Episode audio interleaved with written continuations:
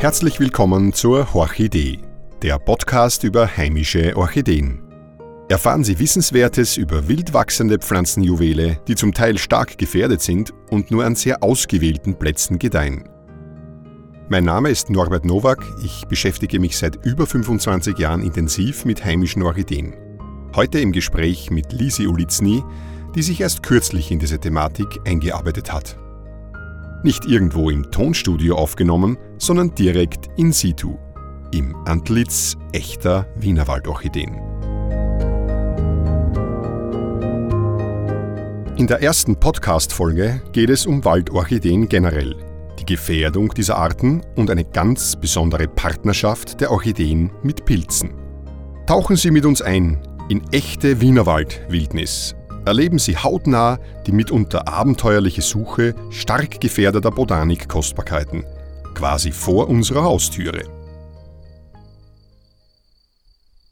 Boah, das ist ein schöner Weg da. Das geht da durch den Wald durch. Lisi, wenn wir da rechts reingehen, ne, da wüsste ich einen total super Platz, äh, wo ganz seltene Waldorchideen wachsen. Was, Orchideen? Da? Die gibt es doch nur im Blumengeschäft. Nein, nein, die sind sogar überall da im Wienerwald verteilt. Also das, das, wissen die wenigsten Menschen. Aber es gibt äh, wild wachsend im Wienerwald an die 40 Arten, 40 Orchideenarten. Wow. Das ist eigentlich die Hälfte aller österreichischen, weil in Österreich sind es ungefähr 80 mittlerweile, werden jedes Jahr mehr. Es werden immer wieder neue entdeckt oder auch Unterarten, teilweise nur, muss man ehrlich sagen, aber es sind fast die Hälfte aller österreichischen Orchideen wachsen im Biosphärenpark Wienerwald-Bereich. Also die möchte ich jetzt unbedingt sehen. Man sagt ja, wenn die Biene ausstirbt, betrifft das auch den Menschen. Da sollte die Menschheit dann auch aussterben. Sowas habe ich gelesen in die Richtung. Ähm, jetzt stelle ich mir die Frage, wenn diese Waldorchideen bedroht sind und irgendwann vielleicht vom Radar verschwinden, hat das Auswirkungen auch auf uns Menschen? Ja, ganz sicher. Weil diese Waldorchideen sind ganz, ganz wertvolle Zeigerarten die sozusagen anzeigen, wo sie wachsen, ist die Natur noch in Ordnung. Ja, dort haben wir noch intakte, äh, funktionierende Ökosysteme, äh, weil die einfach wirklich nur dort wachsen. Ja. Die würden nie in einem Intensivlandwirtschaftsbereich wachsen. Ja, also wo ein Acker ist, wo Intensivlandwirtschaft betrieben wird mit Düngung, mit Spritzmitteln, dort würde die nie wachsen. Ja.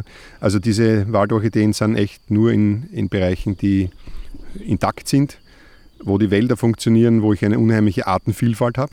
Also man kann sich eigentlich relativ leicht äh, merken, wo Orchideen wachsen, finde ich auch sehr viele andere äh, Pflanzenarten und natürlich auch Tierarten, die da kräuchen und flauchen. Du siehst allein die zwei Meter zwischen uns, was da an Insekten herumfliegt. Ja. Ja, und wir, haben einige Schmetterlinge schon gesehen und äh, da sieht man gleich einen, glaube ich, Aurora-Falter mit diesen orangenen Spitzeln. Äh, also wenn man da nur dreimal um sich schaut, sieht man gleich äh, jede Menge Arten. Ne? Und das ist eben das Spezifikum dieser Orchideen, äh, sind einfach an Hotspots, ja, wo die wachsen, tut sich mhm. viel. Ja, da ist generell viel. Und das ist natürlich auch wichtig, dass wir intakte Wälder haben, die natürlich auch äh, unser CO2 äh, umwandeln wieder in Sauerstoff durch die Photosynthese, wie du sicher weißt. Mhm. Und äh, das ist sozusagen ganz ein wichtiger Punkt. Und äh, der Erhalt dieser Standorte ist, ist auf jeden Fall auch in weiterer Folge für die Menschen wichtig. Das ist nicht in einem ganz so direkten Zusammenhang immer zu checken, aber, aber trotzdem in weiterer Folge, wenn wir das alles ausrotten, dann rotten uns früher oder später selber aus oder ja, uns fehlen dann. Das ist ein geschlossener Kreislauf. Das ist ein also. geschlossener ja. Kreislauf und natürlich, man darf auch nicht vergessen, wir wollen uns ja auch wo erholen. Ja? Diesen Faktor darf man ruhig auch sagen, dass ich sage, ich will am Wochenende oder wann ich halt immer Zeit habe, will ich in die Natur gehen und will ja auch nicht nur durch den Besalpark gehen, wo irgendwelche Pelagonien anpflanzt sind, ist auch schön, aber trotzdem, ich will vielleicht auch ein bisschen äh, wilde Natur schnuppern. Ich will ein Erlebnis haben, denke, wenn Kinder unterwegs sind, die stehen sich auch auf solche urigen Lebensräume, ja, die fühlen sich dort auch gleich wohler. Äh, und, und das bringt auch sozusagen für die Erholung des Menschen sehr viel. Also ich finde, diesen Faktor darf man ruhig auch, äh, auch noch dazu sagen. Also dass es nicht nur jetzt um Biodiversität geht und um äh, Klimafragen, sondern auch um den Erholungsfaktor. Der ja. ist auf jeden Fall auch legitim, weil wir wollen ja auch ein ausgeglichenes Leben haben und ich persönlich sage, die Natur gleicht mich irrsinnig aus. Also wenn ich in der Natur bin, dann, dann finde ich meine Ruhe, ja, kann den oft stressigen Arbeitsalltag abbauen, dass man immer nur in den Computer schaut, dann schaue ich, ja. schaue ich ins Grün, schaue da in, ins Purpurne oder ins, wenn ich super Orchideen da sehe oder was auch immer. Und äh, das, das bringt viel Ruhe eigentlich. Es freut mich, dass das besonders abseits da von Wien, aber nur ein paar Minuten so eine intakte Naturlandschaft, eine Wiese. Ich meine, wir sitzen da in einem Blütenteppich. Ja, ja. Es ist eigentlich ja, gut zu wissen, dass klar. wir das noch haben. Dass wir das noch haben, ja. Das, Sind, das sind wirklich äh, Relikte und Geheimtipps. Das ist natürlich klar, auf dieser Fläche da kann man, kann man natürlich jetzt nicht die Massen herlocken. Aber es gibt trotzdem noch sehr schöne Randzonen, wo Wanderwege vorbeigehen, wo man sich auch äh, durchaus da erfreuen kann an diesen an Das heißt auch bedrohte Pflanzenarten wie diese Waldorchideen dürfen nicht gepflückt werden.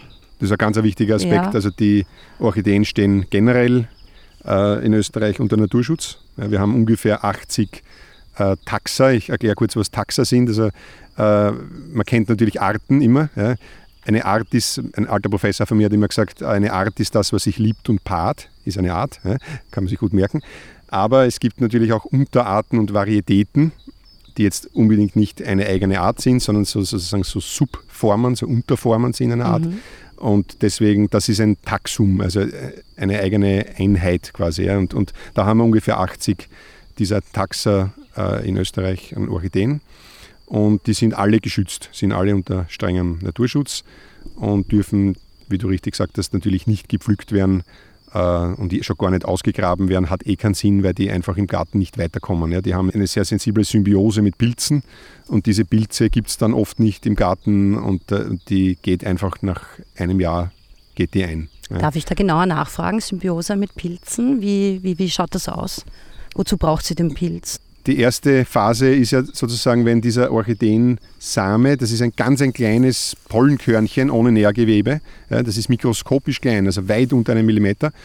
Aha, auf dich setzt sich gerade ein Schmetterling. Oh. Es glaubt, ich bin eine Blume. Ja, genau, genau. Sehr schön. Ja, also die Orchideen produzieren winzige Samen, die kein Nährgewebe haben und die fallen dann irgendwo auf den Boden und um keimen zu können, brauchen sie eben einen Pilz. Ja, das sind jetzt nicht so seltene Pilze, weil dann hat sie überhaupt keine Chance, dass wo keimen kann. Aber trotzdem, sie braucht den Pilz. Äh, und die, der Pilz hilft ihr dann eigentlich äh, beim, beim Aufbau eines Keimlings. Ne? Sehr schön. Und diese mhm. Symbiose bleibt dann eigentlich lebenslang erhalten. Also die, auch wenn die Orchidee dann größer ist und Rhizome, also so Wurzelgeflechte ausbildet, äh, gibt auch die Orchidee dem Pilz quasi Nahrung. Ja? Und das geht sich gut aus. Ja? Das ist aber ein sehr sensibles äh, Gleichgewicht wie in einer Beziehung, kann man ja. auch so sagen. Ist auch sensibel, wenn da einer. Wenn das, erklärt. Ja, und wenn da irgendeiner Übergewicht kriegt oder zu dominant wird oder so, kann es auch schief gehen. Ja? Dann kann, das, kann einer auch ab sterben. Also so schlimm ist hoffentlich in einer Beziehung nicht, aber in der Natur ist es immer relativ hart. Also dann stirbt entweder der Pilz ab und, oder die Orchidee und dann oder beide dann halt irgendwie. Mhm.